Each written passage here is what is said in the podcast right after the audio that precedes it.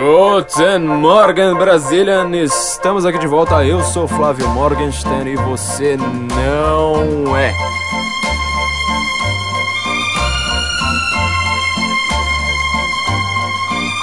Não contente eu ser e você não é, eu estou de férias, eu nem estou aqui. Você está me ouvindo? Eu estou de férias, estou esquiando, estou caçando ursos, estou negociando livros de filosofia, armas de fogo. Olha só, eu tô na neve e você não tá. Olha só que coisa maravilhosa, que dia lindo! Meu Deus, tem uma música para comemorar uma coisa dessa? Por favor. Round, round, get around, I get around, yeah, get around, round, round, I get around, I get around,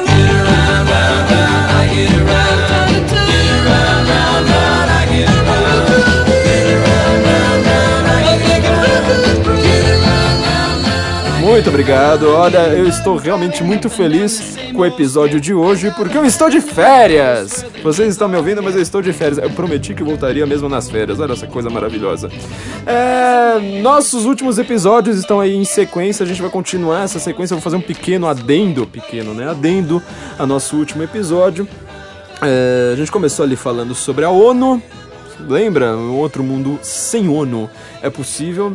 A gente também explicou a diferença entre globalismo e globalização, fomos apresentar este conceito de globalismo, que muita gente, até, por exemplo, a Exame considerou que globalismo, na verdade, é que seria a palavra de 2016. Muita gente disse que era pós-verdade, uma coisa que nunca ninguém levou a sério, não ser a própria mídia inventando desculpas, mas o, o conceito de globalismo é que ficou na, na, na, cabeça de muita gente. Quem gosta de palavras, quem pesquisa, quem não acha que entende o que uma palavra significa só pelo que ela parece significar, foi estudar isso aí e viu que a coisa é bastante séria, é grandiosa. Bom, uma coisa globalista só poderia ser grandiosa globalmente. E hoje a gente vai falar um pouco mais sobre esses tempos tentáculos do governo mundial. O que que isso aí significa, né? A gente já. Você não precisa ouvir isso em ordem, né? Quem não ouviu os últimos episódios pode continuar aqui, depois vocês ouvem aqueles lá. Ah, assim como o nosso episódio famoso sobre George Soros, nosso episódio número 10. Não é você que pensa. O que pensa, George Soros pensa por você. George Soros, que praticamente nunca aparece na mídia no Brasil, um dos homens mais ricos, poderosos, influentes do mundo. Se não o mais poderoso influente do mundo no Ocidente antes de Trump, nunca aparece na mídia, né?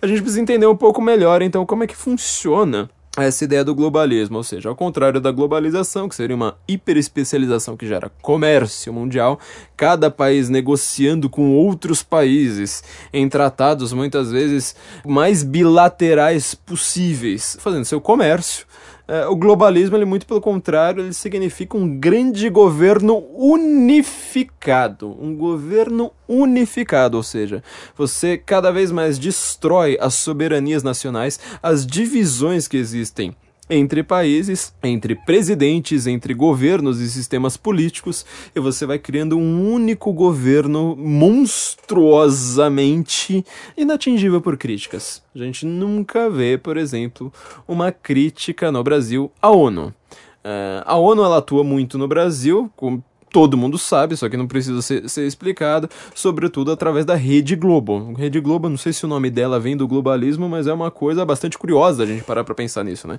Rede Globo, ela é o órgão de atuação de um governo mundial no Brasil. Tudo que a ONU quer, ela impõe no Brasil através da Rede Globo. A Unicef é uma das maiores parceiras comerciais da Rede Globo, Criança Esperança, todo mundo conhece, lá de Dimocó, Suro Caseiro, é, Ligue pro número tal e, e doe pra gente. Vocês podem, ao invés de doar pra Criança Esperança, vocês podem fazer assinatura aqui do nosso conteúdo exclusivo do Senso em Comum. Como vocês sabem, através do Patreon, por dólar ou através do Apoia-se, para quem não tem cartão internacional, prefere pagar em real, vocês vão ter acesso à nossa revista exclusiva. Bom, mas a Rede Globo, ela faz isso através de órgãos como a Unicef, outro órgão que também é bastante atuante no Brasil, uh, são suas campanhas de saúde, as campanhas de saúde da ONU, que elas também têm uma agenda muito clara. A gente já comentou aqui várias vezes né, a questão do Zika vírus, porque que só o Zika vírus entra uh, como uma calamidade pública no jornal. Todo dia tem uma notícia nova a respeito das doenças envolvendo o Zika vírus e algumas doenças que têm algum fundo que não pode ser ignorado como um fundo de comportamento, vamos dizer, minimamente moral, como por exemplo, no novo surto de AIDS e de sífilis que acomete São Paulo no momento, ele não está sendo comentado na mídia. Em compensação, Zika, Zika, Zika é o tempo inteiro é, está sendo martelado. As pessoas já associam como um fato de que as doenças provocadas por Zika causam microencefalia em fetos e que, graças a isso, isso já está no STF, não é minha invenção nossa, isso já está no STF, a ministro já discutindo que o, o caso do Zika vírus prova que nós devemos discutir a legalização do aborto no Brasil. Muitas pessoas, inclusive, concordam, sempre usam isso como, como um argumento pro aborto. A gente vai ver aqui um pouquinho melhor como é que essas coisas funcionam. É, a ideia de um governo mundial, se você for digitar nova ordem mundial, já reclamei disso aqui na, em podcasts passados. Se você digitar nova ordem mundial no Google, vai ser muito difícil que você ache alguma fonte de informação minimamente sensata. Há muitas pessoas que comentam sobre isso, elas entendem um pouquinho a respeito dessa gigantesca burocracia capilosa, difícil realmente de entender, e muitas delas acabam sempre recaindo em alguma teoria da conspiração as mais lunáticas possíveis, assim, lunática. Quando a gente fala em teoria da conspiração lunática, é, uma coisa é você acreditar que é vista viva. As teorias dessas pessoas envolvem realmente coisas muito tensas. Então, quando você vai falar sobre a ONU a sério, sobre é, as questões envolvendo soberanias nacionais a sério, a gente precisa tomar um extremo cuidado. Como eu comentei no nosso último episódio, até achar livros a respeito disso em língua inglesa é de uma dificuldade atroz. É muito difícil. Porque quase todos eles recaem em alguma forma de teoria bizarra, né? Sempre olhem lá os livros que a gente recomenda nos nossos posts no, no, no Senso em Comum, que a gente vai recomendar livros melhores. Inclusive, a gente sempre diz, né? Se você quiser entender isso, você vai ter que entender também o outro lado, as pessoas que discordam da gente. É por isso que a gente faz pesquisa aqui muito mais séria do que quem nos critica, justamente porque a gente lê bastante o outro lado. É, é sobre o outro lado que a gente vai falar hoje. Como funcionam esses tentáculos, então? O governo mundial ele não é uma coisa assim do tipo, olha, a gente vai acabar com a soberania de todo mundo, estabelecer uma nova ordem e acabou. Agora todo mundo obedeça aqui ao nosso governo mundial, o novo Deus Sol e pronto, acabou. Muito pelo contrário, ele funciona de uma maneira, uh, vamos dizer, discreta, subréptica, é uma maneira não perceptível. Esta é a grande questão. E é assim que a ONU funciona. A gente precisa entender um pouco melhor é, o que, é que significa a ONU. A gente traçou ali a sua história no nosso último episódio, ali começa com a Liga das Nações, né? Até comentamos que ela começa justamente falando: olha, Israel precisa existir e hoje nada é mais atacado pela ONU do que Israel, né? A gente explicou ali a questão do, do sionismo, que ele começa como um movimento socialista. Hoje que os judeus de Israel, ao contrário da maior parte dos judeus do resto do mundo, eles não têm essa ligação com o socialismo nenhum país é mais atacado pela ONU do que, do que Israel toda sorte de antissemitas, os mais violentos do mundo, ganham assentos na ONU, ganham estão é, lá mandando na ONU por nós. Bom, a ONU, então, ela funciona, na verdade, não como um governo como a gente costuma entender, ou seja, ela não tem um presidente, ela não tem um parlamento, ela não tem eleições, ela não tem nada parecido com isso. Como é que a, que a ONU funciona? Eu vou dar aqui um exemplo para vocês. É do filme Team America, Equipe América. Tudo o que eu tenho a falar sobre política internacional, meu amigo, tá nesse filme. Se Team America decide que X é bom, eu voto em X. Se Team America diz que Y é ruim, é, Y é ruim. Minha visão sobre política internacional é a visão do Team America. Então eu vou mostrar aqui uma cena para vocês. Tá em inglês também, depois eu explico aqui para vocês. É o Hans Blix é um dos grandes chefões, vamos dizer assim, né, da ONU. Ele é diplomata, né, diplomata sueco, o Hans Blix Martin. Ele é do Partido Popular Liberal, né, da Suécia, e ele se tornou chefe da Agência Internacional de Energia Atômica da ONU. Então, nessa cena do filme, a gente está vendo Hans Blix é, conversando com Kim Jong-il. Não é o um ainda, é o il. É, Kim Jong-il na Coreia do Norte, falando sobre as inspeções que ele precisa fazer em nome da ONU sobre energia nuclear. Então vamos, vamos ouvir essa cena. Aqui. Hans Briggs Hans Briggs? Oh no! Oh, hello, great to see you again, Hans. Mr. Ill, I was supposed to be allowed to inspect your palace today, and your guards won't let me into certain areas. Hans, Hans, Hans, we've been through this a dozen times. I don't have any weapons of mass destruction, okay, Hans? Then let me look around so I can ease the UN's collective mind. Hans, you're breaking my balls here, Hans. You're breaking my balls. I'm sorry, but the UN must be firm with you. Let me see your whole palace, or else. Or else what? Or else we will be very, very angry with you. And we will write you a letter telling you how angry we are. Okay, I'll show you, Hans. You ready? Stand ready to your left. Read them all. Good.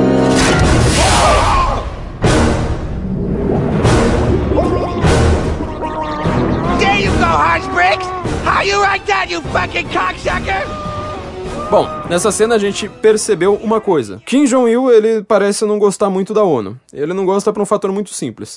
Depois de Israel, com 14 sanções, depois da Síria, com duas, depois da Arábia Saudita, com uma, é a Coreia do Norte que vai lá e recebe sanções da ONU. A ONU, na verdade, ela só faz sanções a esses países. Mas você pode ver que ela tem um alvo ali muito específico, como se Israel fosse 14 vezes pior do que a Coreia do Norte. Kim Jong-il, então, ele não fica muito feliz com uma inspeção da ONU, uma inspeção no, de, de, de, energia atômica da ONU. Mas o que, que Hans Blix pode fazer no lugar? Ele diz: se você não deixar a gente fazer inspeção aqui nas suas instalações nucleares, nós vamos, nós vamos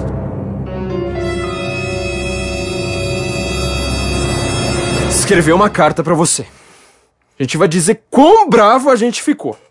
E a gente vai escrever uma carta dizendo quão bravo a gente ficou. Olha, a ONU, ela funciona dessa forma, então. Ela faz lobby. Quando você fala assim, governo mundial, é, a gente tá fazendo uma certa analogia, porque ela não governa. A ONU, ela não manda em nada. Ela não manda nem direito em si própria.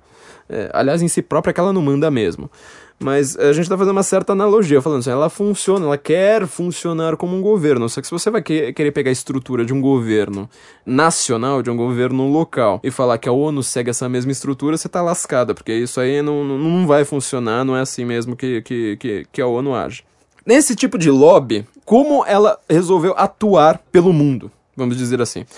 Seus principais canais de atuação foram duas áreas que parecem assim muito familiares ao Brasil. Se você perguntar para qualquer pessoa no Brasil o que, que ela acha que precisa melhorar, muito provavelmente ela vai dizer saúde e educação. Onde que a ONU é forte? Saúde, educação. São, são esses os fatores. Você vai perguntar na história da humanidade. Obviamente, todo mundo vai te dizer que as pessoas realmente precisam ser educadas, que é uma, uma, uma coisa interessante que as pessoas possam ler é, é, e tudo mais. Não é essa coisa acadêmica de hoje. É bom que tenha remédio para todo mundo, etc. Mas, por que, que esse discurso ele é tão premente hoje, porque é que tudo hoje tem que envolver saúde e educação como se fossem panaceias para tudo. Isso aqui é um tema muito complexo, a gente pode fazer é, vários episódios a respeito disso. Eu vou só traçar aqui algumas pequenas premissas, né? Tem um certo cidadão chamado John Dewey, foi um dos maiores, vamos dizer, pedagogos do século XX, pelo menos formalmente pedagogo, né? Eu não sei se, se a gente usaria exatamente essa palavra para ele. O Dewey foi amigo do Trotsky, ele encontrou ali o Trotsky antes do Trotsky morrer no México, assassinado ali pelas tropas do Stalin. E o, o Dewey, ele resolveu fazer uma coisa. Ele resolveu aplicar o Hegel, da dialética ali, da, fenomenologia do espírito. Ele aplica o Hegel à educação. Foi uma coisa que nem o Marx quis fazer certo? O Marx ele era contra essa revolução pedagógica. Ele queria aplicar o Hegel à história e à família. Era uma dialética histórica a do Marx. Só que qual é o grande problema, né? Os americanos eles são inventivos. Eles não têm padrões fixos. Pensa, americano. É... De novo, né? São sempre os temas recentes. Nesse tempo de Trump, de Trump cortando verba da ONU, de Trump querendo fronteiras claras, tão claras que vai, vai colocar um muro ali, falando que America is not globalism, ou seja, indo contra esse, esse, essa ideia de que existe um governo maior do que a América, que mande na América. Já vê ali que essa, essa ideia de um governo mundial sempre também, além de Israel, ela tem um, um outro, um outro alvo, sempre um problema. É, americano é inventivo, ele não segue padrões. Se você quer um governo mais padronizado, homogeneizado, é, com uma grande identidade única, uma, é, não só uma igualdade formal, vamos dizer assim, mas uma igualdade praticamente física, a América é o país em que você não vai conseguir fazer isso. É, isso que seria o que é, que é chamado de democracia americana, né? Aquela coisa do Tocqueville de democracia na América. A gente já escreveu um, um artigo no Senso em Comum chamado A América não é uma democracia, que a gente está explicando que faltam conceitos. Se você dividir república e democracia, falar, América é uma república, democracia é outra coisa, como foram os termos por 23 séculos, você vai entender qual é o problema com isso. Mas resolveram chamar de democracia aqui, então é, a gente vai ver que a democracia americana ela não vai funcionar como o que é de fato uma democracia no resto do mundo. É, só que acontece, com um modelo em que você tem sempre padrões novos, Dewey tenta identificar isso aí como uma espécie de reconstrução contínua da experiência, né, como você vai chamar. Um modelo de experimentação geral. Ele vai propor, então, ah, um modelo de escola sem professor, sem meta, que na verdade é justamente o contrário do espírito americano. O espírito americano, ele, bem ao contrário de certas pessoas, você ah, lembra de que, que pessoa que, no, que, que não tem meta? Vamos, vamos ouvir, vamos ouvir? E nós não vamos colocar uma meta, nós vamos deixar uma meta aberta. Quando a gente atingir a meta, nós dobramos a meta. Quando a gente atingir a meta, nós dobramos a meta. Bom, bem ao contrário dessas pessoas, o americano ele gosta de meta, ele gosta de, de, de professor, ele, ele, gosta da experimentação, mas ele é extremamente pragmático, né? Por sinal, o Dewey ele é da filosofia americana chamada de pragmatismo, né? Mas que de, prática não tem, não tem muita coisa. É, então, o Dewey ele quer fazer um modelo baseado na produção. As leis da produção também não são fixas, né? Para brincar com os prazeres do espírito, uh, mas o foco dele é relocar as pessoas no mercado de trabalho. Isso quer dizer que tenta pensar na educação ali na Idade Média. A gente, a gente não faz ideia, mas é onde que surge a universidade, certo? Tem cursos de teologia, cursos de direito, cursos de medicina, e como que é essa educação? Uma educação baseada na retórica, na gramática, na dialética, baseada no, no, no trivium, né? Nessas, nessas três artes é, das palavras, e no quadrivium, é, que são a matemática, né, os, os, números aplicados tanto ao espaço, né, com astronomia, quanto ao tempo, com a música e assim por diante. Ficando aqui no, nessa parte da linguagem, você vai ter uma preocupação gigantesca em entender como que as palavras dentro de uma língua lidam com uh, as questões da sua mente. Então você vai ter discussões que, obviamente, elas se tornam bizantinas com o tempo, né? Esse, conceito de, de, discussão bizantina vem exatamente disso, ou seja, de uma questão extremamente abstrata uh, que perde contato com a realidade. Uh, mas eles têm uma, uma, uma grande discussão de falar assim, por exemplo, quando você fala uma coisa, Quais são as referências que estão na sua cabeça? Na hora que você fala a palavra gato, você consegue formar uma imagem mental na sua cabeça de um gato? Será que é de um gato específico? Será que são de vários gatos?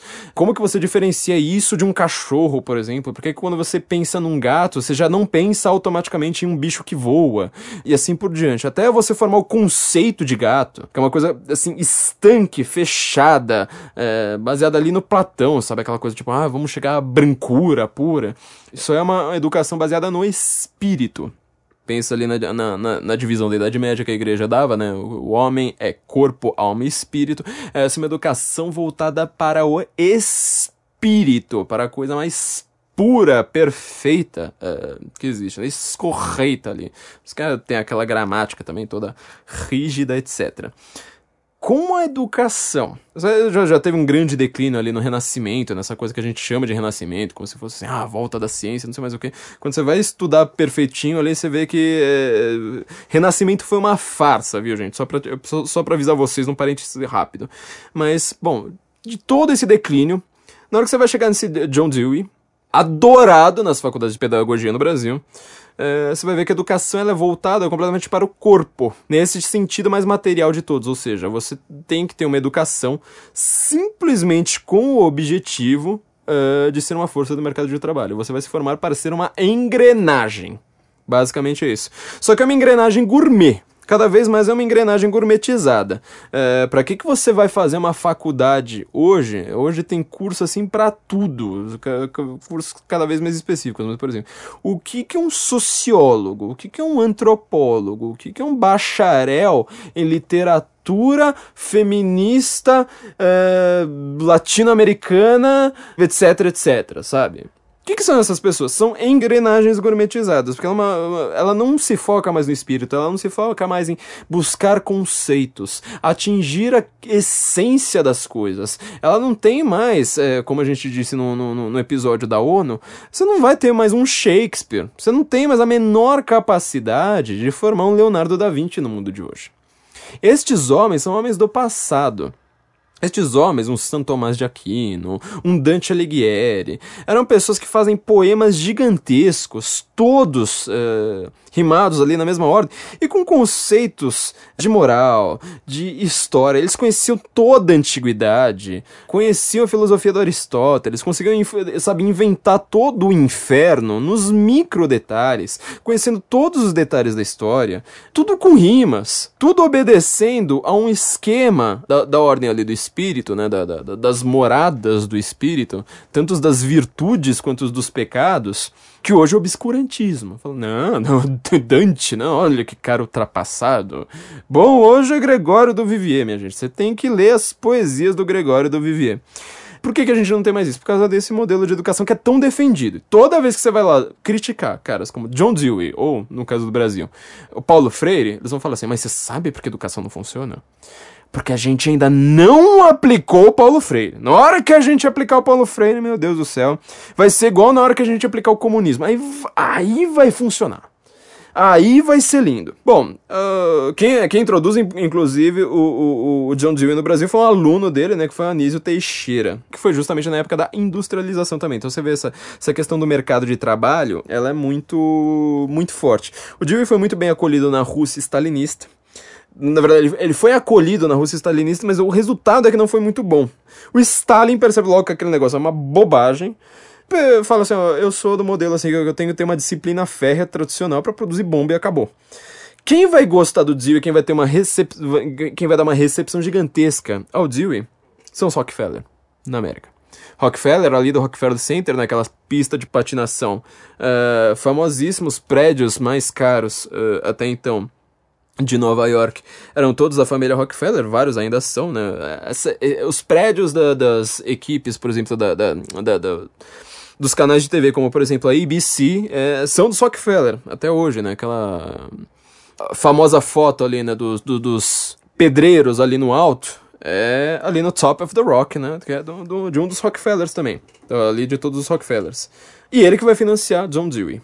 Então você começa a perceber que há um diálogo, muito mais do que um diálogo, tem uma certa promiscuidade entre grandes cicaços, certo? Querendo poder político, eles não tinham poder político, e alguns intelectuais com umas visões de mundo ali, falando: olha, a gente precisa meio que revolucionar os costumes. Então vamos lá.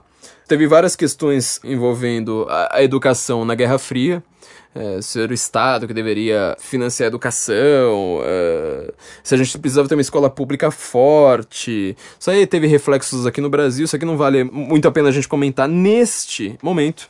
Mas o que acontece? Com a ONU cada vez ganhando mais força, cada vez ganhando mais membros, sendo cada vez mais, vamos dizer, respeitada, você começa a perceber que todos os modelos educacionais até então vigentes no mundo precisam ser expulsos. Os modelos de saúde também. O modelo educacional, por exemplo, sempre foi dominado por militares e pela Igreja Católica. São os dois alvos de falar assim: olha, agora ninguém mais vai ter educação num colégio católico. Se você vai educar seus filhos, eu sei que você pode ser de qualquer religião, geralmente você vai querer educar seus filhos num colégio católico, porque eles, por muito tempo, foram melhores. Hoje isso aí foi por terra. Nos anos 80, uh, eh, nos anos 80 quando a educação ela é, é, é o turning point da educação ser completamente definida pelo Banco Mundial. É uma dessas instituições é, mais importantes né, de, de, desse modelo. É, o Brasil ele faz vários acordos, por exemplo, com a USAID, é, aid de, é, de ajuda, né? É, que a USAID, ainda no, no, no, regime militar, em caráter de sigilo para reformar a educação. Né? O governo estava querendo se industrializar, força ensino superior. Esse ensino superior que a gente tem hoje, que é um ensino basicamente técnico, também gourmetizado, é tudo dessa época, certo, gente? E aí você começa a ter esse projeto de governo mundial, cada vez mais claro, né?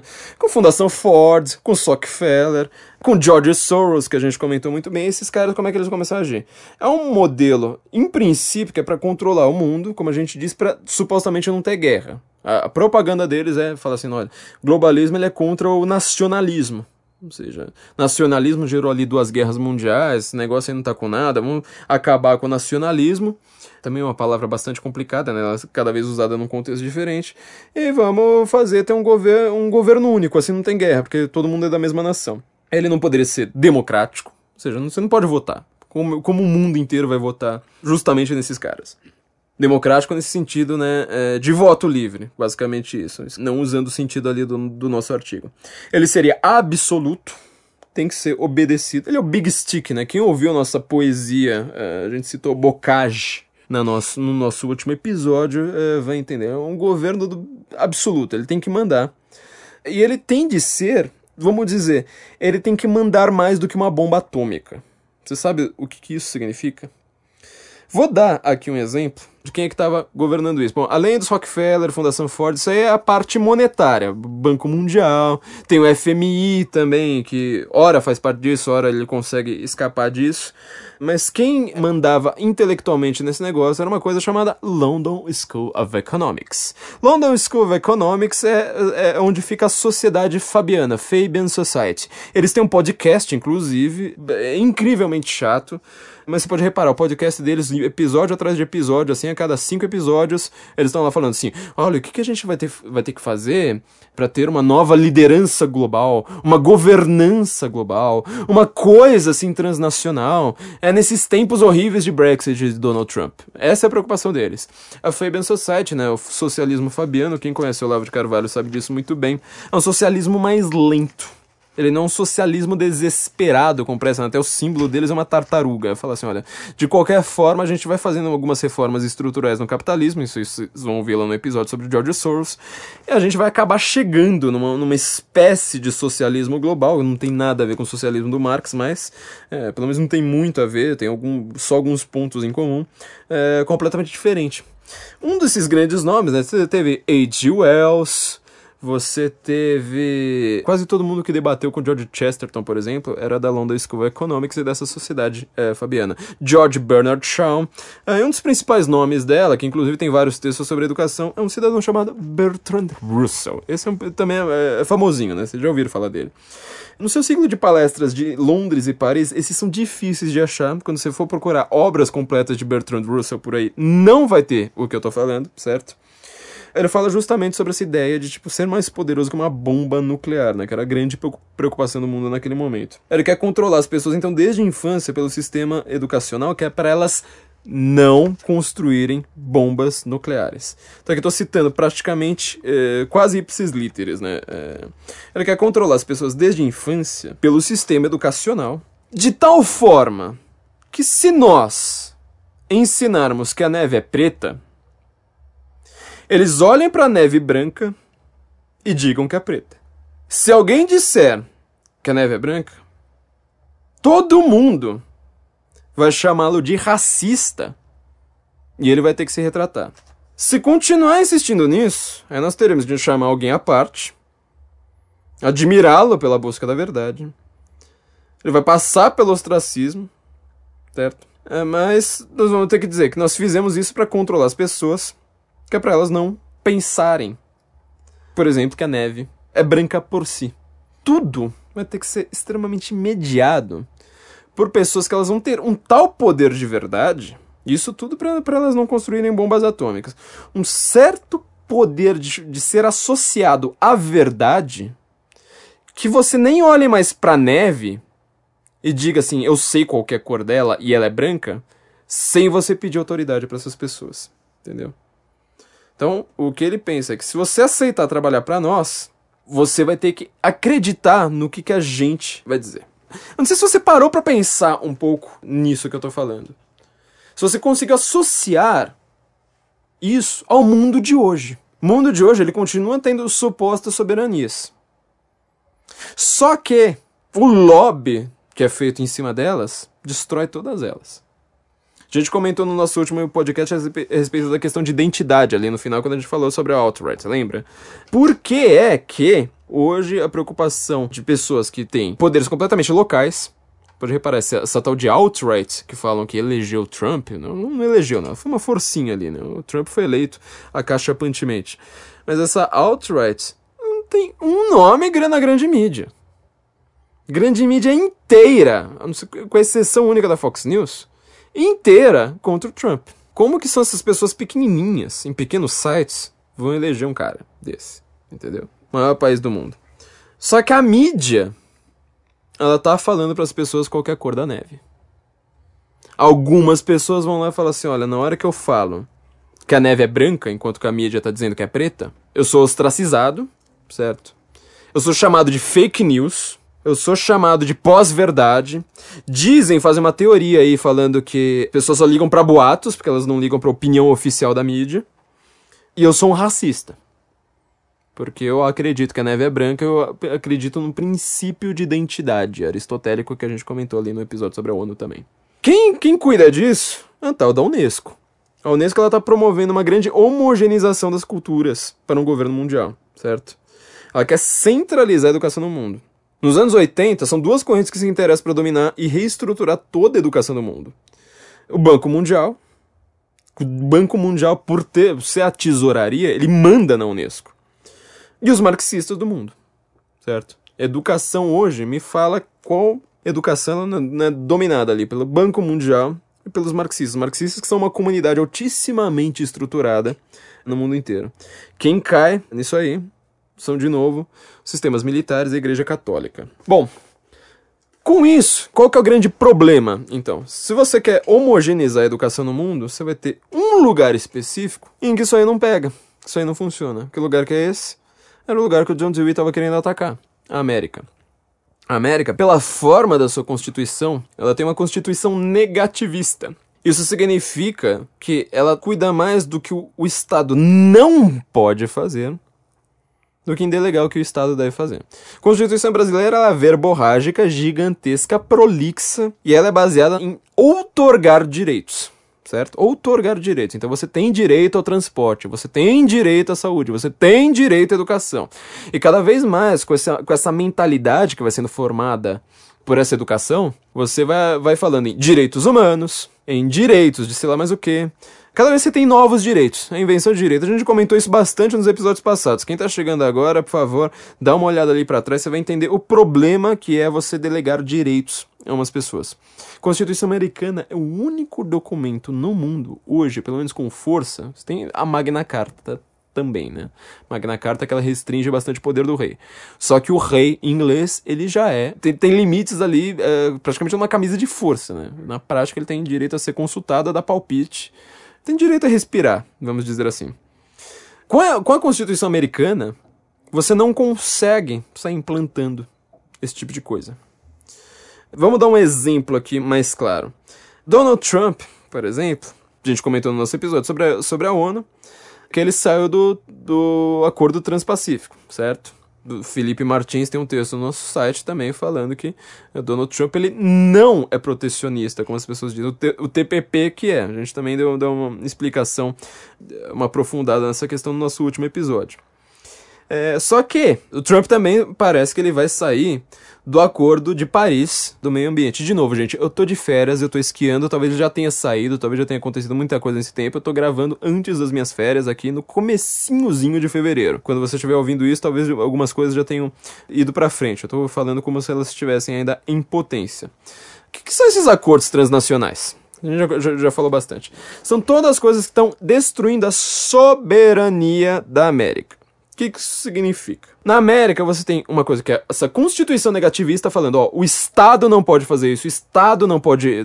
Não é que o Estado te dá o direito de ter liberdade de expressão, que o Estado ele não tem direito de restringir a sua liberdade de expressão.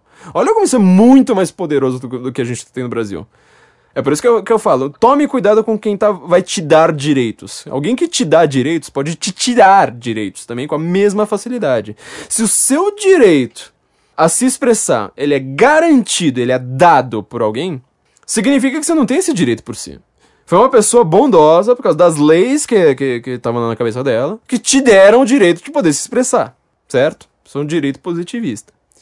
O direito natural, que ele é traduzido de uma maneira do direito consuetudinário americano, ele é o contrário. Ele já presume que você tem esse direito. Então ele fala: o Estado não tem o direito de te censurar o Estado ele não tem o direito de estabelecer uma religião oficial. O Estado, ele não tem o direito de aquartelar soldados na sua casa em tempos de paz. O Estado é que não tem direito. Você que tem. Olha que coisa maravilhosa, né? Ele não precisa te dar, já presume, o, seu, direito é seu.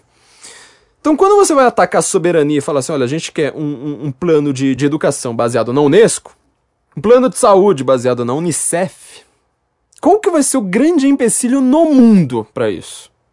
Será que vai ser a Noruega? Será que vai ser o Brasil? Será que vão ser as Ilhas Maurício? Não, o problema se chama Estados Unidos da América. Esse acordo transpacífico a gente já comentou bastante. O acordo de Paris também sobre meio ambiente, o que, que ele é? São um monte de normas. Meio ambiente? Não, não eles não estão preocupados com o meio ambiente. Se tiverem, é por um ambientalismo. A diferença que Roger Scruton fala em Filosofia Verde. Uma coisa é ecologia, coisa que todo conservador inglês adora.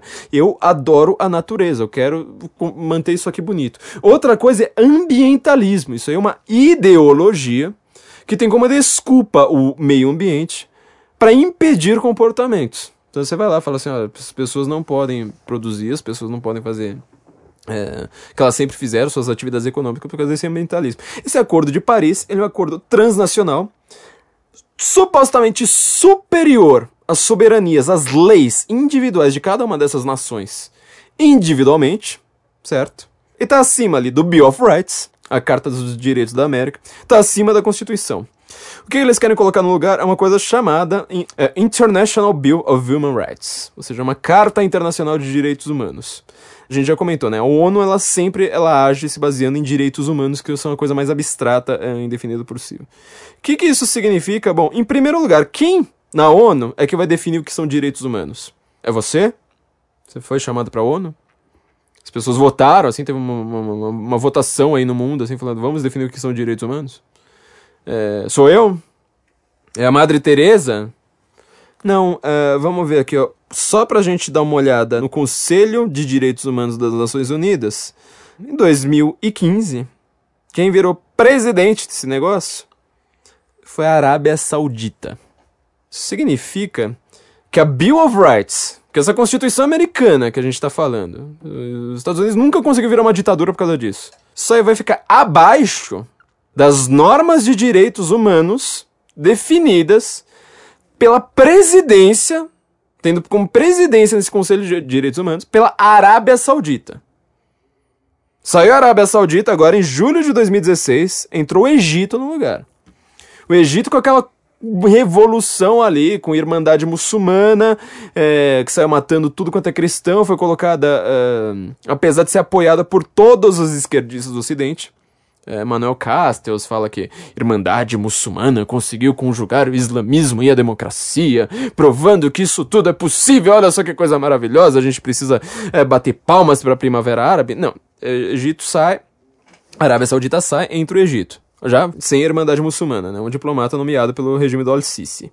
Você vai vendo, esses caras estão na frente, então, da Bill of Rights daquela constituição dizendo we the people, nós o povo é que, que mandamos é, nós, nós mesmos. Então isso aí parece tipo bastante soft, né? Fala assim, mas são simplesmente uma carta de direitos humanos. A gente não tem violações de direitos humanos na América, mas assim, como vivem aparecendo umas notícias ali na CNN falando que existe racismo da polícia ou que sei lá mais o que, então vamos criar mais, eh, vamos dar direitos para as pessoas. Isso por cima, certo? Então você vai ter uma declaração agora. Esse, esse International Bill, né, essa carta de, de direitos humanos internacionais, vai se constituir de diversos documentos, inclusive uma Declaração Universal dos Direitos Humanos, mais ou menos igual aquela Revolução Francesa, sabe? Aquela lá da, da guilhotina. Então, é, vai ser uma bem parecida de direitos políticos e civis também. O que, que, eles querem? De novo, né? Isso aí não é um governo como a gente entende. Isso é um lobby. Isso é um poder de lobby gigantesco. Lembra do Hans Blix ali conversando com Kim Jong-il. Eles querem que isso aí acabe sendo aplicado. E coisas assim que envolvem, por exemplo, os famosos direitos humanos é, de uma Arábia Saudita é, da vida. Essas coisas supostamente não são tratado. Não é um tratado internacional assinado por vários países. É, afinal, é uma documentação interna da ONU. Então ela não tem uma força de poder legal, ou seja, ela não é legalmente obrigatória. Só que em compensação, é só a ratificação pelos Estados Unidos acaba funcionando como se fosse dessa forma. Se você pensar de novo, né, coisa, a ONU diz que tal, a ONU diz que tal, a ONU diz que tal.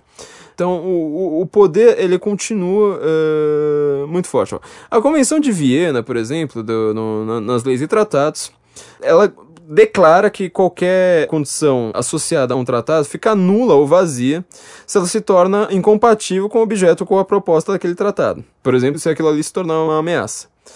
A América nunca ratificou esse documento. Só que, em compensação, a esquerda americana já está aceitando, como se tivesse ratificado, vários, vários dessas coisas da Convenção de Viena.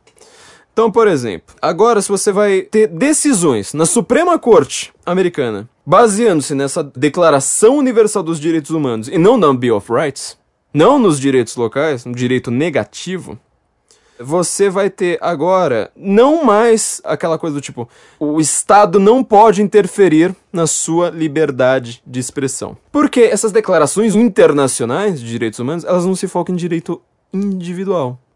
Elas se focam em direito de grupo.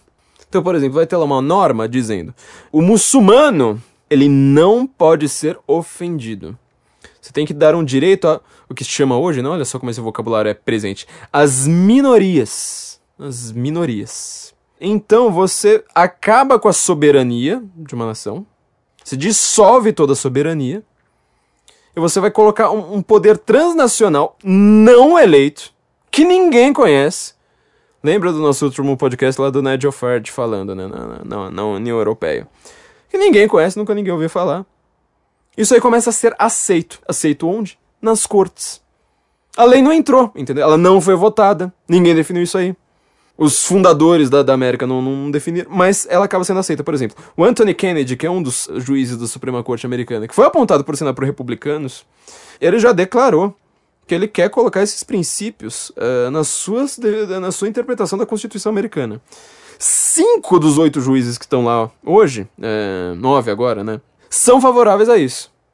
Ou seja, internacionalização, não tem mais a soberania ali da lei. Você prefere tudo isso pela visão globalista, globalista ali do nosso último episódio. A ideia, por exemplo, o Obamacare, ele não passa, o Donald Trump quer desmantelar o negócio, só que se tem um tratado internacional falando você precisa dar saúde para as pessoas, você vai arrancar uh, o dinheiro das pessoas por imposto e recriar o Obamacare. Entendeu? Você não tem mais soberania. Você não decide mais as coisas por si mesmo. Então, assim, a gente vai vendo casos e mais casos em que um poder transnacional, por lobby, ele acaba funcionando como, como se aquilo ali já existisse tudo o que acontece no Brasil, na legislação brasileira, a respeito de aborto, a respeito de drogas. Se você pensar em quem mais fala em legalização de drogas no Brasil, sempre o mesmo cara que faz encontro, por exemplo, com George Soros, Fernando Henrique Cardoso. Sempre ele acha que o problema de tudo é legalizar as drogas. Ah, tem superlotação em presídio.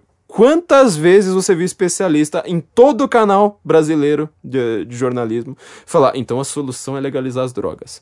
Ah, a gente tem problema aqui com a educação. Bom, a solução é legalizar as drogas. Ah, a gente tem um problema porque o Maurício Matar resolveu gravar um novo disco. A solução é legalizar as drogas. Ah, a gente tem um problema aqui que meu arroz queimou. Bom, a solução é legalizar as drogas. Isso aí é tudo um modelo transnacional, um modelo globalista, um modelo de uma lei internacional, um poder global interferindo nas suas leis. Certo? Tudo quanto é proposta de lei que vai aparecendo no, no Brasil hoje vai sendo trocada por isso. Os direitos individuais inalienáveis dos americanos direito à propriedade, direito à liberdade de expressão, direito à liberdade de imprensa, tudo isso aí vai incorporando e olha que a América não ratificou esse negócio, hein? Tô falando de uma coisa não ratificada. Eles vão incorporando ah, pelos direitos de minorias. Pelos direitos agora de não ofensa. Por exemplo, uma coisa que é definida nesses documentos, que é muito comum na Europa hoje, é que você cria leis para o tal do hate speech, do discurso de ódio. Seja, se na América você pode falar o que você bem entender, você pode xingar o presidente. E não é xingar o presidente, é, assim, numa conversa de bar. Você liga lá na CNN, Você vai ver o Bill Maher xingando a mãe do Donald Trump, entendeu? É xingar pesado, não é xingar, tipo, escondido. É xingar em público. É escrever um artigo falando: esse presidente é um filho de uma puta. Não dá, eu odeio esse cara. Esse cara merece a morte. Pode, entendeu? Agora, se qualquer pessoa se sentir ofendida, quem é que mais se, se sente ofendido no mundo, né? É, a famosa frase lá do John Stossel, né? Quando as pessoas percebem que se ofender dá poder político, elas se ofendem com mais facilidade. Uma economia básica. Você começa a investigar as pessoas, você começa a processar as pessoas. Isso não está na Constituição americana. Você acabou com a soberania daquele país. Você falou assim: vocês não mandam mais em vocês mesmos. O que aconteceu, por exemplo, na Inglaterra, Reino Unido. Já teve um pregador cristão, provavelmente ele era anglicano. Ele foi preso porque ele disse que a homossexualidade é um pecado certo? É, uma outra pessoa foi ameaçada de prisão porque ela leu a Bíblia em público. Olha só. E um dono de um pequeno negócio foi investigado por mostrar versos da Bíblia num, num, pela TV. Então, quer dizer, agora, pelas leis novas, não é que você tem uma liberdade religiosa. Não, isso é, é o poder transnacional que vai definir o que é que você pode e o que é que você não pode fazer. Ainda no Reino Unido, isso aqui ficou famoso lá, só em tudo quanto é jornal, é que no, no Brasil ninguém, ninguém comentou o caso. Mas um, um candidato político nessas últimas eleições foi preso, é, sabe, levado para a delegacia e tudo mais, porque ele citou uma frase crítica do islamismo feita pelo primeiro-ministro Winston Churchill. Quer dizer, você não pode mais citar o Winston Churchill. Certo? Não pode, mas você vai preso por fazer uma citação. Entendeu? Na França já foi um outro político também, ele foi processado por dizer que a segurança da França está em risco é, por causa do, do, do, crescimento da população é, muçulmana ali. Então assim, você vai tendo vários tratados, vários deles certificados pela América, que envolve esse tal de discurso de ódio. Por exemplo, a América já, já, já ratificou Convenção Internacional na eliminação de todas as formas de discriminação racial, acordo internacional de direitos civis e, e, políticos e ele vai gerando, isso aí vai gerando jurisprudência, viu gente? Vai, vai gerando cada vez mais é, decisão, ó, se decidir uma vez, então pode decidir várias vezes dessa mesma forma. O direito americano de portar armas também está sendo colocado em jogo. Toda vez que eles falam, ah, mas precisa ter um controle melhor, Hillary Clinton, Obama e tudo mais, sempre é dessa mesma forma, é citando alguma convenção internacional. Então, assim, essa visão globalista, ela tá uh, sendo usada de todas as formas possíveis. Se você não muda a lei, você muda a decisão da lei. Você muda a forma como essa lei é interpretada. Dessa forma, você vai ter agora uma lei suprafederal. Então, a mudança, ela aparentemente é lenta, ela aparentemente é, é, é pequena, mas se você for ver o que, que isso aí gera em questão de um ano, de 10 anos, aliás, de 20 anos, você muda o país do avesso. Aquilo que você conhecia como um país, você vai voltar para lá dali a 20 anos, ninguém mais pensa daquele jeito, certo? A coisa fica ali completamente invertida, porque você não tem mais soberania. Você não tem mais a ideia de que você manda em você mesmo. Se eu posso fazer aqui rapidamente uma pequena digressão, faz tempo que a gente, por exemplo, não cita mitologia nesse podcast, né? Eu tô aqui com uma certa saudade, Vou comentar aqui para vocês, então, rapidamente, vai ficar como dica cultural de hoje também, de um livro falando justamente a respeito de como os povos antigos entendem a questão de soberania. Olha só. É, o livro é do Georges Dumézil, ele se chama Mitra Varuna. Eu já tenho um artigo no Instituto Liberal a respeito desse livro, né, chama Mitra Varuna também. O que, que é isso? É, o Dumézil Acho que é Dumézil que se pronuncia, não sei se é Dumézil, é, porque apesar do, do, sobrenome dele ser de, de, origem, acho que búlgara, se eu não me engano, ele é francês. Ele tem uma tese analisando várias mitologias dos, dos povos indo-europeus, ou seja, não tem os, os, judeus aí no meio, dos povos indo-europeus, de que todos eles dividiam a, a sua sociedade em uma hierarquia com três funções sociedade de três classes sociais. Não tem nada a ver com Marx aqui, viu, gente? É outro tipo de classe social. Tinham três funções. Uma era a fecundidade, certo? Gente que cuidava da terra, esse tipo de coisa. Você vai ver que os deuses da fecundidade ali, que, que envolvem tanto a plantação quanto. Eh, geralmente eles envolvem tanto a plantação quanto o sexo. A força e a soberania. Nesse livro Mitra Varuna, ele pega o nome de dois deuses que concentram o mais importante desses aspectos, que é a soberania. Desde a Índia até a Roma, desde o Irã até a Escandinávia, a função da soberania ela é dividida em duas categorias. Uma que ela funciona na paz e outra que ela funciona na guerra. A figura da paz é a figura do jurista ou do do priest, né? Seria a, a, figura ali que é hoje o padre, ou pode ser o pajé, qualquer tipo de, de formação, de categoria religiosa ali. Ele funciona como um jurista e ele funciona em tempos de paz. Ele é o equivalente ao Mitra na Índia, né? O Numa em Roma. Em compensação, ele também vira uma outra categoria em tempos de guerra, certo? Aí ele vira o mago ou rei, é, Raj Hex, né? Que pode ser Veruna na Índia ou Rômulo em Roma. Como é que ele funciona? Para começar, a soberania ela, ela, surge da violência, ela não surge no, no, no período de paz. Lembra, né? A gente falou no nosso último episódio. Mundo antigo ele é barra pesada, ele não é, não tem safe space. Então, esse deus, ou rei, lembra, né? O deus e o rei lá para eles era praticamente a mesma coisa. Ele controla o seu inimigo com laços mágicos e a comunidade própria com obrigações, certo? Assim que ele cria soberania. Eu mando aqui, porque eu tenho laços mágicos com todo mundo. Leia lá no Pensamento Selvagem, lá no Levi Strauss, leia lá o René Girard, que ele tem a falar sobre o desejo mimético. Vocês vão ver como que funciona uma sociedade mágica, uma sociedade com laços mágicos. Você fala assim, ah, mas a magia não funciona. Eu falo, mas peraí, se todo mundo acreditar na magia, funciona. Funciona. Você vai ver a, a coisa bizarra que é isso. É, isso aí é o chamado Nexon, né? Ele faz o, os seus laços ali, é, vamos dizer, mágicos, só que são violentos. É, laço do tipo, eu conquistei essa região, etc. Ele vai gerando débitos, assim, você me deve tal coisa, eu mando em você por causa disso. Já a soberania, é, em tempos de paz, elas implicam pactos e fé. É o mutum, né? Então esse aí entra o legislador mais racional, que ele preserva a sociedade através da validade desses contratos e, do, e quando você cumpre suas responsabilidades, certo? Olha só que coisa curiosa. Isso era como funcionava uh, no, no, no, paganismo ali indo-europeu, né? Isso aqui não, não, não tem o funcionamento do cristianismo. Se você pega hoje este governo global, você tira soberanias nacionais, você acaba com o poder de um povo decidir por si mesmo. Pessoas como George Soros, pessoas como Rockefeller, a Fundação Rockefeller. Né? Já, já, já falei isso, por exemplo, na, na palestra do Brasil Paralelo. Rockefeller está em que geração? Não dá nem para saber. Eles não agem pelo tempo de uma vida, eles agem por uma família, por uma grande entidade. Se você retira essa soberania nacional, vamos dizer, do Estado moderno, como a gente costuma entender, você cria em seu lugar um governo global, você repara que a gente está voltando para esse modelo? Para começar, que você está, de novo, dividindo a sociedade em três funções: soberania, força e fecundidade. Então, já reparar que toda a lei hoje é baseada exatamente nessas questões. Em segundo lugar, você tem um rei agora, e reis invisíveis, é, que eles fazem pacto com você. Eles fazem pactos em tempos de paz, mas que eles te exigem uma soberania enquanto que eles estão dominando, uh, te dominando ali pela força. Certo?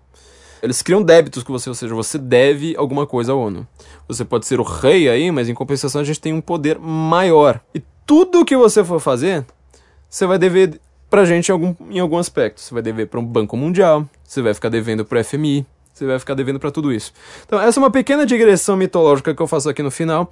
Vocês deem uma olhada aí né, nesse livro, só tem em inglês, ele é um livro bastante difícil de achar, mas para quem gosta de mitologia, é um prato cheio, você entender essa questão da, da, soberania. Então é por isso que quando você for chamar o Donald Trump de nacionalista, como eu falei pro Guga Chakra esses dias, não chame ele de nacionalista, chame de soberanista. Essa é a grande questão do mundo. Quem está estudando globalismo, primeiro, de novo, é, tomem cuidado na hora de pesquisar isso na internet, que tem de informação que não bate. É uma coisa chocante. Aqui eu dei alguns exemplos bastante factuais. Aliás, deixa eu até citar a fonte aqui do exemplo, que é um dos sites que eu acho mais importantes para todo mundo ler, né? O American Thinker. Um artigo de Paul Pauker, que ele trabalhou bastante com isso. Chama-se. É, deixa eu até verificar aqui de novo o nome do, do artigo. É The Preservation of American Sovereignty, ou seja, a preservação da soberania americana, do Paul Pauker, um artigo bastante interessante de ser lido. Ele tem, é autor do livro Morality and Law in America. Com isso, você vai entender a necessidade de você defender soberanias. De você entender por que, que Donald Trump é tão preocupado com essa questão de um muro. de você falar, nossas fronteiras são claras. A gente não precisa se entupir de refugiado islâmico só pra não chamarem a gente de racista. A gente tá pouco se ferrando pro que, que dizem da gente. É, em compensação, o mundo do adjetivo hoje, um adjetivo mais voltado pro. De tem débitos ali, né? De novo, no, pensando no Mitra Varuna ali, pro, pro globalismo, ele é completamente baseado na ideia de que você deve alguma coisa para essas pessoas. E se você falar uma coisinha fora do lugar, por exemplo, não vou aceitar tudo quanto é refugiado de qualquer país, você vai ser chamado de racista. Você está dizendo que a neve é branca quando eh, a gente está dizendo que a neve é preta e todo mundo deve dizer que a neve é preta, senão a gente vai te levar pro ostracismo. Espero que essa questão do, dos tentáculos do governo mundial tenha ficado um pouco mais clara, porque muita gente acha que é um governo de fato. De novo, eles funcionam por lobby. Lembre do Hans Blix. Quem quiser saber mais sobre isso, a gente vai escrever cada vez mais. Acho que o globalismo, de novo, é o tema do momento e parece que ninguém na grande mídia está entendendo direito isso. Acho que vai ser bastante difícil entender sobre globalismo uh, escapando aí ao nosso querido senso em comum nesse ano. Nós somos vamos dizer, os primeiros a tentar esclarecer isso melhor para a população. Quem falou muito melhor disso também, aliás, outra dica cultural, essa em português, foi o Olavo de Carvalho, né? essa pessoa que todo mundo critica e ninguém entende o que ele quer dizer com globalismo.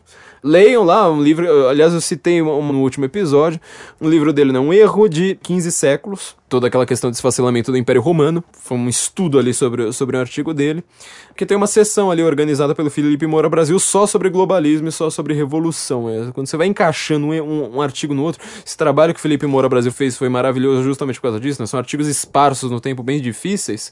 Quando você junta todos um no outro, você vai vendo que eles vão juntando as peças. Você fala, uau, aquilo ali que me parecia ser uma loucura, agora faz todo o sentido do mundo. Então leiam lá também o livro do Olavo. Quem ainda não lê esse livro tá perdendo o mínimo que você precisa saber para não ser o idiota, compilado pelo nosso querido amigo Felipe Moura Brasil. E, bom, essa questão da soberania, então, eu espero que ela tenha ficado mais clara uh, em relação ao governo mundial. Quem quiser saber mais coisas, por favor, assinem nosso Patreon ou nosso Apoia-se. Para quem não pode pagar em dólar, prefere pagar em real com cartões nacionais. Uh, tem pagamento em boleto ali também, vocês vão ter acesso à nossa revista exclusiva. Tem três artigos uh, nessa nossa mini revista digital. Número 2, né? Tô considerando ela como, vamos dizer, o primeiro número de fato, assim, o primeiro número depois do piloto, que a gente falou do Putin, né, da sua atuação ali antes da, da eleição de Donald Trump. Fizemos um artigo com as nossas previsões de 2017, já que nós somos o site que acertou praticamente, praticamente não, né? A gente acertou tudo em 2016, infelizmente não, não dá pra, pra negar isso é, acertamos sozinhos contra a grande mídia. Nós estamos falando sobre o Brasil também, né? Como é que vai funcionar o Brasil agora no governo Temer, como é que tá toda a movimentação aí mirando 2018. Uh, é, e também em relação à mídia, como é que tá funcionando a mídia e qual que é o mecanismo ali da, da, da mídia para atuar dessa forma que ela tá atuando no mundo hoje. Então a gente está com, com, com, esses três artigos, são artigos que são mais densos do que a gente pode postar no nosso site, né? Pensando sempre no Google e tudo mais. Então ali são artigos mais lentos, você pode é, imprimir, você pode mandar pro seu Kindle, ler no seu Kindle. Vendo ali os elogios das pessoas, é, foi bastante gratificante, porque todo mundo parece ter adorado tudo que a gente escreveu. Então assine nosso Patreon, é, assine nosso Apoia-se. Entrem no site da Panela Produtora, aqui que tá o estúdio maravilhoso que me tolera tanto. Pané.lá, o endereço mais legal do mundo, não tem ponto .com, não tem nada, pané.lá, tem sempre álbuns maravilhosos aí para vocês. É, de novo, a gente vai encerrar com metal antiglobalista, aqui vamos com a banda Sons of Liberty, olha que nome maravilhoso, né? É um projeto paralelo do John Schaffer, guitarrista do Ice Turf, Ice Turf que tocou há três episódios para trás é, com seu Declaration Day e com o hino americano. É, esse é um episódio dele é, simplesmente a respeito de músicas patrióticas, ou seja, não tem nada a ver com nacionalismo, né? Ele tá lá elogiando todos os países do mundo, é, mas falando, olha, a gente precisa defender as nossas soberanias contra um governo mundial. Olha só, que, que refrão maravilhoso, né? A música é Dangerous Servitude, ou seja, é uma a, a servidão voluntária, né, servidão por contrato, em que ele está denunciando justamente, olha só que refrão maravilhoso, o fim da soberania. Nós estamos vendo um tempo em que a soberania nacional dos estados soberanos está se desfazendo é, em nome de uma mentira global. É, isso é um refrão maravilhoso, por favor, gente, é, assinem lá nosso Patreon, nosso Apoia-se. Nós nos ouvimos de novo na semana que vem mesmo, estando de férias. Olha que coisa maravilhosa. Good day, Morgan,